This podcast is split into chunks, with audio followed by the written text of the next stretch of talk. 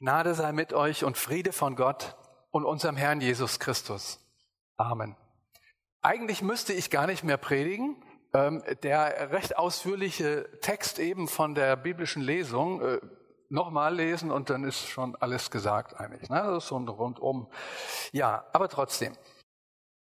Wir wollen uns heute ein wenig mit Gottesdienst beschäftigen und ich hoffe, ihr denkt jetzt nicht auf Weiher, das Thema das haben wir doch allmählich schon äh, dreimal gehört und im Hauskreis bedacht und äh, haben wir das nicht schon über? Also keine Angst. Ich rede nicht über die Gestaltung von gottesdienstlichen Veranstaltungen, äh, schon gar nicht hier bei uns. Das können wir irgendwann machen. Aber geht's nicht euch auch so? Mir geht's so, wenn ich das Wort Gottesdienst höre, höre ich automatisch den Begriff Sonntagvormittags Gemeindeveranstaltung mit Gesangbuchliedern und Predigt, oder? Das ist Gottesdienst. Der lutherbiblische Begriff Gottesdienst, der ist bei uns doch so festgelegt. Gottesdienst, das ist diese Stunde oder anderthalb am Sonntagvormittag, ja, wo man Gottesdienst hat. Guckt man äh, ins Neue Testament und sammelt mal die Bibelstellen zusammen, dann wird das Wort Gottesdienst tatsächlich nur ein einziges Mal im Sinn einer Veranstaltung benutzt. Nämlich Apostelgeschichte 13, Vers 2. Als sie aber Gottesdienst hielten und fasteten, sprach der Heilige Geist, sondert mir aus Barnabas und Saulus zu dem Werk, zu dem ich sie berufen hatte. Das ist die einzige Stelle, wo der Gottesdienst als eine Veranstaltung gesehen wird, wo man betet und fastet und ähm, Gott ihnen dann einen Auftrag gibt für draußen. Ansonsten sind die im Neuen Testament vorkommenden Gottesdiensttexte immer Zitate oder Hinweise auf den alttestamentlichen Tempelgottesdienst mit seinen Tieropfern. Auch in der biblischen Lesung gerade eben wurde von, diesem, von diesen alttestamentlichen Ritualen gesprochen, von den Tieropfern und so weiter. Und das Ganze war ja oft ein Schattenbild auf das Kommende. Das, was dann in Christus zur Vollkommenheit gelangt ist und in gewissem Sinne auch ähm, überholt ist. Nur an einer Stelle im Neuen Testament wird Gottesdienst nochmal anders erklärt. Und das ist der heutige Predigtext, den ich mir ausgesucht habe. Ich muss mich gleich entschuldigen, falls irgendjemand vorausschauend den vorgegebenen Predigtext gelesen hat.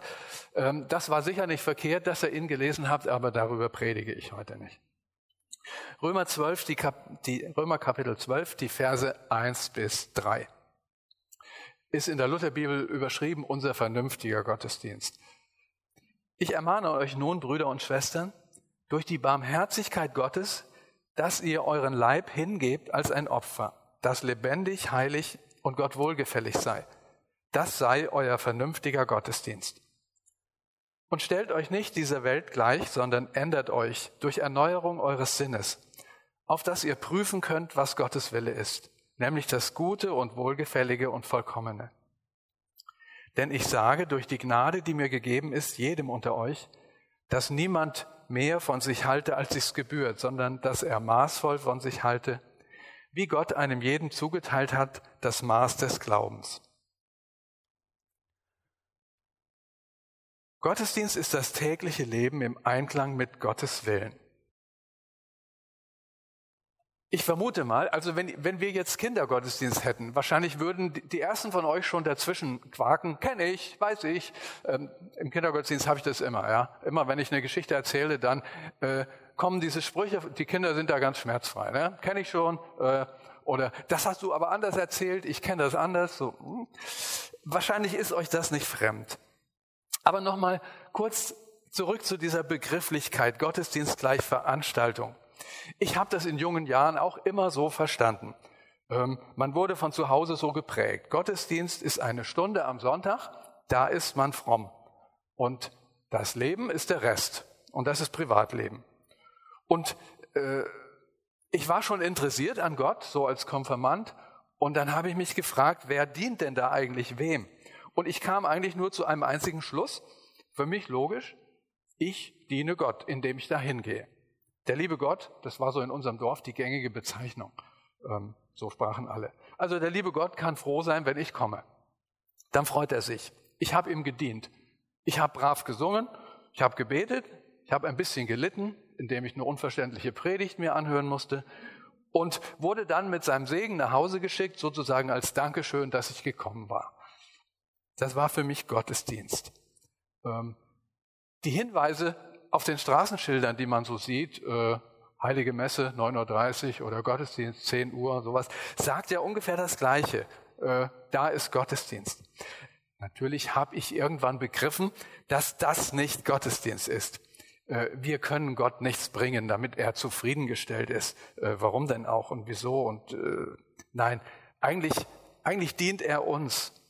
Er gab seinen Sohn für uns, er schenkt uns ewiges Leben, sinnvolles Leben, Gaben, seinen Geist. Gottesdienst hier drin, Gott redet zu uns, er stärkt, er tröstet, er mahnt, er sendet.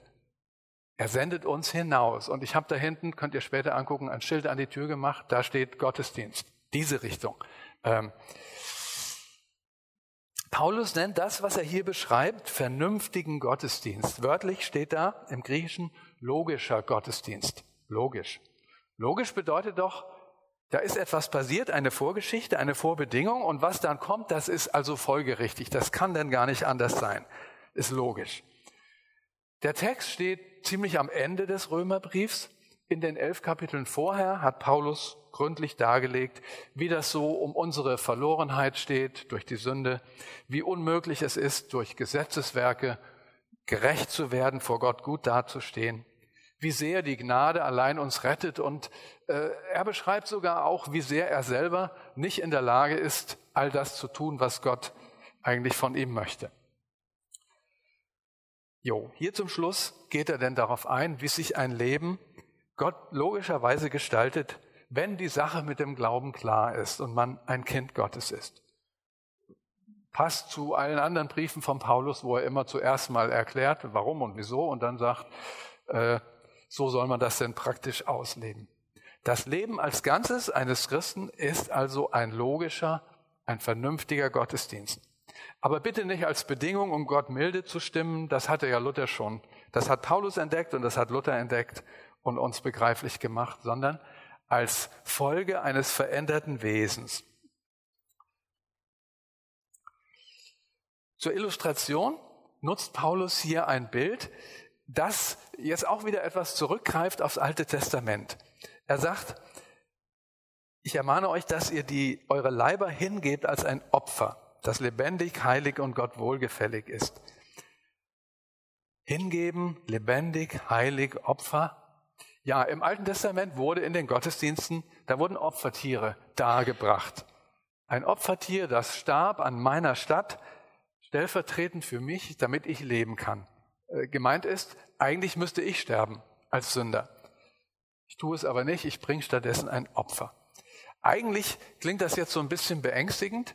Ähm, wir wissen aus der Geschichte, dass zu der Zeit Christen schon oft in Lebensgefahr schwebten, dass sie zu Märtyrern wurden, dass sie ihr Leben hingeben mussten als Löwenfutter oder sonst wie, die Feindschaft der Welt ertragen mussten, weil sie eben sagten, es gibt nur einen Gott, dem wir dienen, das ist Jesus und nicht der Kaiser. Und diese Feindschaft der Welt gegen Christen hat ja im Prinzip nie aufgehört. Sie findet nur nicht überall statt. Davon profitieren wir. Aber als nie ganz auszuschließende Möglichkeit muss das schon im Hinterkopf behalten werden. Wir kriegen es ja mit in den Nachrichten irgendwo in anderen Ländern der Welt, wo Christen nur um ihres Christseins willen verfolgt werden.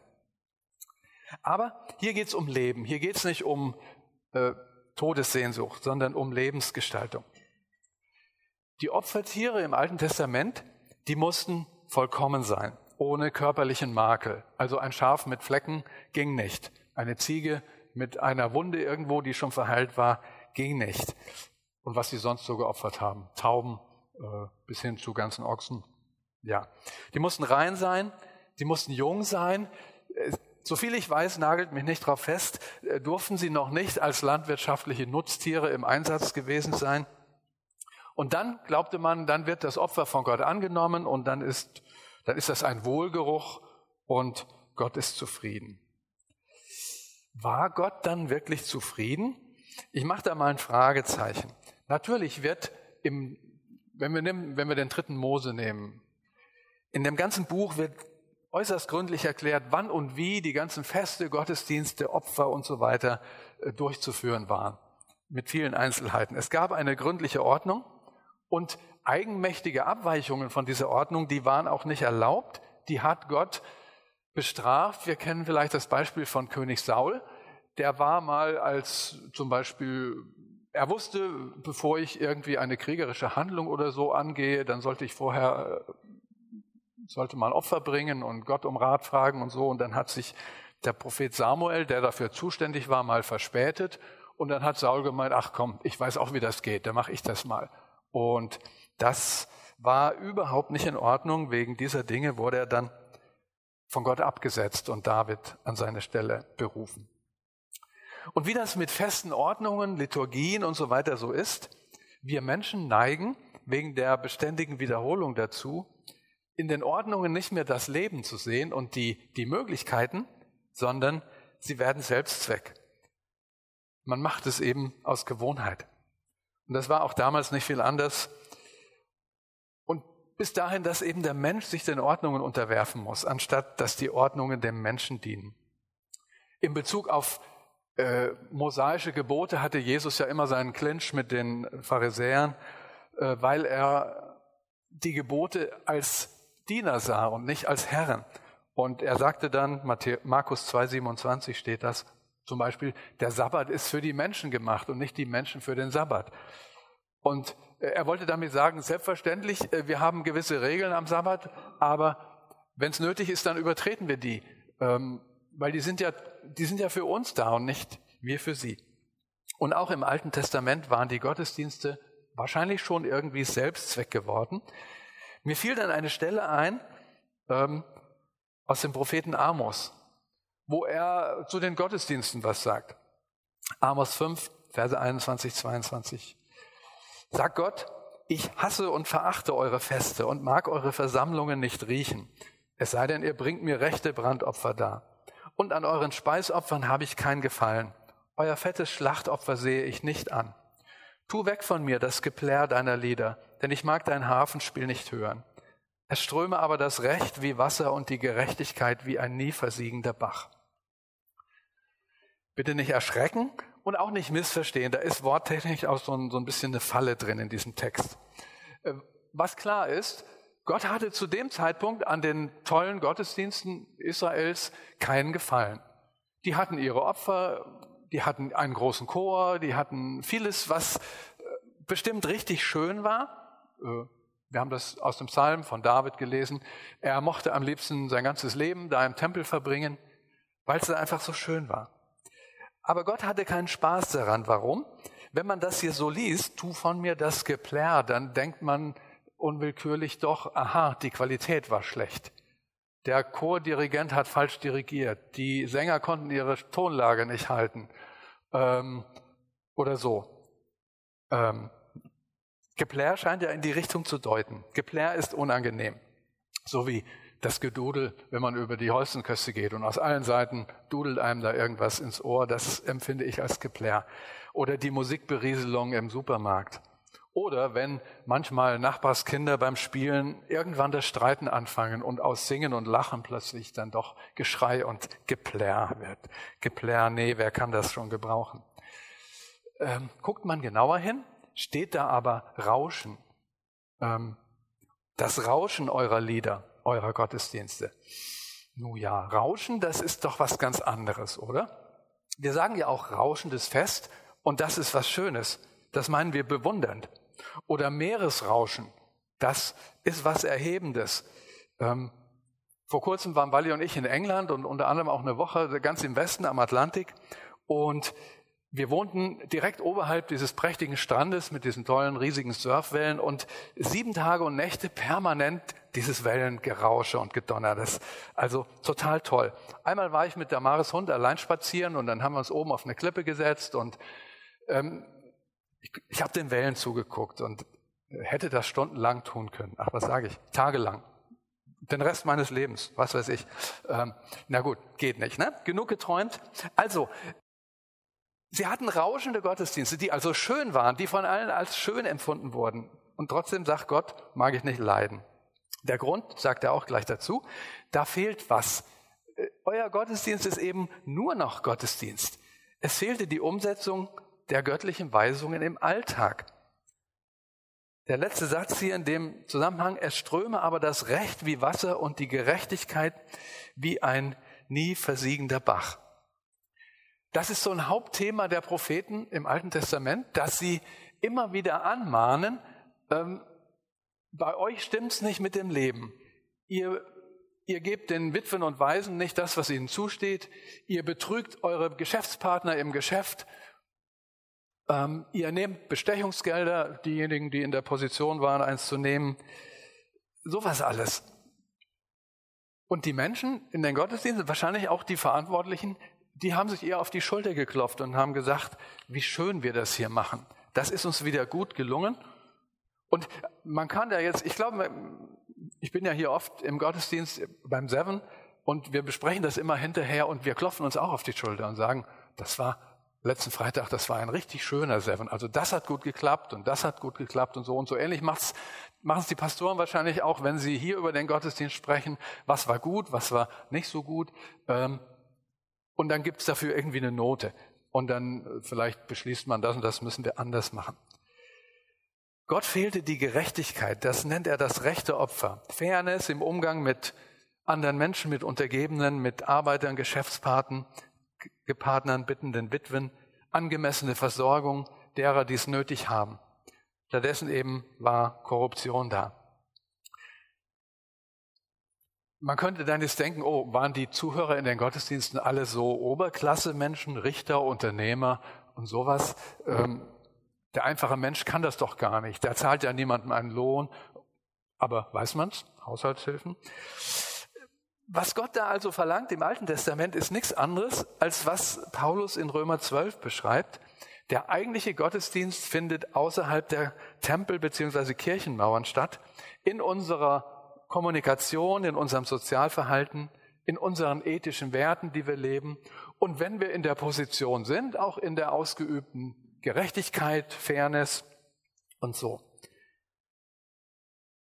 Wenn wir beim Römerbrief wieder bleiben, er sagt dann, und stellt euch nicht dieser Welt gleich, sondern ändert euch durch Erneuerung eures Sinnes, auf dass ihr prüfen könnt, was Gottes Wille ist, nämlich das Gute und Wohlgefällige und Vollkommene. Das ist das Logische. Gottes Geist kommt in uns, indem wir uns ihm zuwenden, wenden, indem wir uns bekehrt haben, gläubig geworden sind und dann will er uns verändern. Und da kommt der Gegensatz, in der Welt werden wir geprägt, eigentlich von Jugend an, in eine harte Welt hinein. Die ist unbarmherzig mit Schwachen und Versagen, Versagern. Statt zu helfen, wenn einer fällt, wird immer gesucht, ob man nicht irgendwo nochmal ähm, es so machen kann, dass er liegen bleibt. Wenn ich auf den anderen zeigen kann und sage, der hat das schlecht gemacht, dann stehe ich ja etwas besser da. Das kennen wir. Und wir haben uns so eine Beschwerdekultur angewöhnt.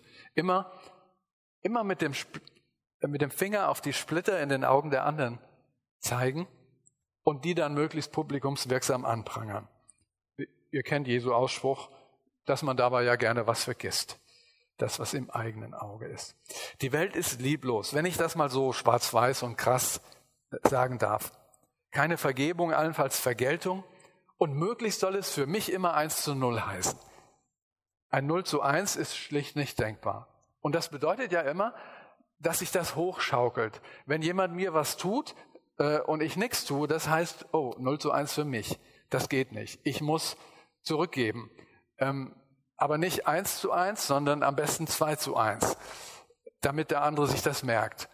Und dann denkt der andere, wieso? Ähm, so schlimm war das doch gar nicht. Du kriegst jetzt wieder zurück und so 3 zu 1 und 4 zu 1 und dann irgendwann so entstehen Kriege. Gott hat einen Maßstab gesetzt. Und hier heißt es, der ist gut, wohlgefällig und vollkommen. Wir sind nicht immer in der Lage oder manchmal nicht mal annähernd, diesen Maßstab auszufüllen. Darum geht es auch nicht. Es wird nicht verlangt, dass wir gut Gott wohlgefällig und vollkommen sein müssen. Gerade im Römer Kapitel 7 hat Paulus das von sich selber gesagt. In aller Konsequenz, ich tue nicht, was ich will oder was ich soll. Ähm, ich tue nicht Gottes Willen. Und ihm bleibt nur eins zu sagen, äh, wer hilft mir daraus? Christus, sagt der große Apostel und Missionar von sich. Hinwachsen zu Gott sollen wir natürlich. Er sagt hier, dass ihr prüfen könnt, was Gottes Wille ist und dann uns daran langhangeln. Er verändert uns ja durch seinen Geist permanent, wenn wir ihn lassen. Prüfen sollen wir Entscheidungen treffen. Wir können schon Dinge ändern an uns. Und äh, ja, was wir vorhin gehört haben, was Daniela gelesen hat, ein ganzer Katalog. Und das Neue Testament ist voll von Katalogen. Ähm, ich sage mal eine Sache, geht gerade, ist gerade gestern passiert. Ähm, gestern habe ich nochmal Grillkohle eingekauft für unser Grill nachher nach der Spätschicht.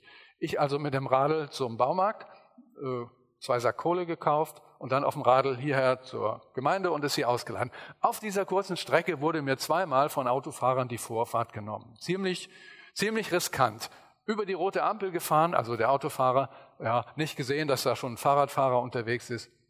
Ähm, nun hieß es da ja an der einen Stelle, wurde gelesen, ähm, dass wir segnen sollen, die, die uns verfolgen. Sagt Paulus denn hier in Kapitel 12 auch nochmal. Glaubt ihr, es würde mir ein einziges Mal einfallen, wenn mir so ein Autofahrer so ganz riskant die Vorfahrt nimmt und ich fast platt gefahren werde, zu sagen, Gott segne dich, damit du bei deiner Fahrweise nicht irgendwann mal jemanden umbringst? Nee. Was mir dann einfällt als erstes ist ein Wort, was mit I anfängt und mit O aufhört. Ja? Und viel mehr eigentlich nicht. Das ist aber, ja, also Optimierungsbedarf, ne? aber mir auch und vielleicht geht es euch ähnlich. Oder wenn einem, äh, neulich waren wir, als wir nach England fuhren auf der Autobahn, ich wollte gerade so schön einen LKW überholen und dann auf einmal setzt der LKW-Fahrer den Blinker und sofort links raus. Ich musste einen wilden Schlenker fahren, meine Frau hatte gerade ein Glas mit Orangensaft in der Hand, das war anschließend im Auto verteilt.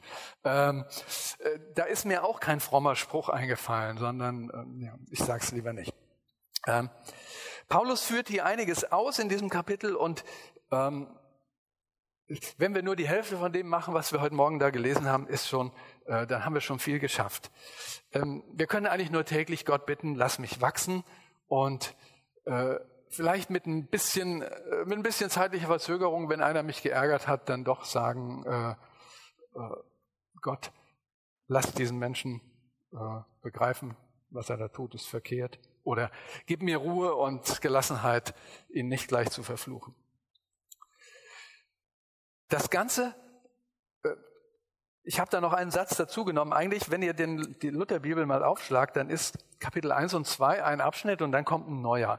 Im Urtext gibt's aber ja keine Abschnitte. Darum habe ich noch einen Satz mit dazu genommen. Denn ich sage durch die Gnade, die mir gegeben ist, jedem unter euch, dass niemand mehr von sich halte, als es gebührt, sondern dass er maßvoll von sich halte wie Gott einem jeden zugeteilt hat, das Maß des Glaubens. Und danach geht der Text dann weiter mit Bezugnahme auf Gaben, die jeder dem Maß des Glaubens gemäß ausfüllen soll. Ich weiß nicht, ob die Gemeinde in Rom ein Problem hatte mit Selbstüberschätzung, dass er sagt, jeder soll bitte maßvoll von sich halten. Ist ja möglich, dass Leute, die äh, Gaben hatten, äh, sich in der Gemeinde damit brüsteten. Aber worauf ich hinaus will, er sagt, so wie jeder, so wie Gott jedem das Maß des Glaubens zugeteilt hat. Das ist auch wieder ein Satz, den kann man falsch verstehen. Gemeint ist hier nicht, ähm, Arno hat ein Mittelmaß an Glauben gekriegt. Ehrenfried hat ein großes Maß an Glauben gekriegt. Der kann viel mehr glauben und Berge versetzen und so. Und äh, Max irgendwo, ähm, der hat nur ganz wenig Glauben gekriegt, also der ist raus aus der Sache, der muss, der muss da nicht sich sehr bemühen. Das ist nicht gemeint, sondern gemeint ist, es gibt ein Riesenmaß für alle und ähm, sozusagen jeder hat. Nur ist es unterschiedlich ausgeprägt. Das kommt dann mit den Gaben. Ne? Der eine kann gut reden und der andere kann nicht so gut schnacken, ist aber mehr der Helfer, der praktisch anfassen kann und wieder andere hat äh, Gabe der Seelsorge und was es da so alles mehr gibt. Ähm, und keiner soll sagen, äh, Gott hat mich zu schwach bedacht, ich, äh, ich kann das nicht oder so. Wir sollen vertrauen. Klingt vielleicht ein bisschen übertrieben, weil das Leben führt uns immer wieder geistlich so an unsere Grenzen. Vielleicht trauen wir ja auch Gott so wenig zu, weil wir selber oder zu Rate gezogene Spezialisten heutzutage fast alles können. Ich fasse noch mal so ein bisschen zusammen. Gottesdienst ist also drinnen und draußen. Drinnen, Gott dient mir durch Wort. Ich nähere mich Gott durchs Lied und Gebet.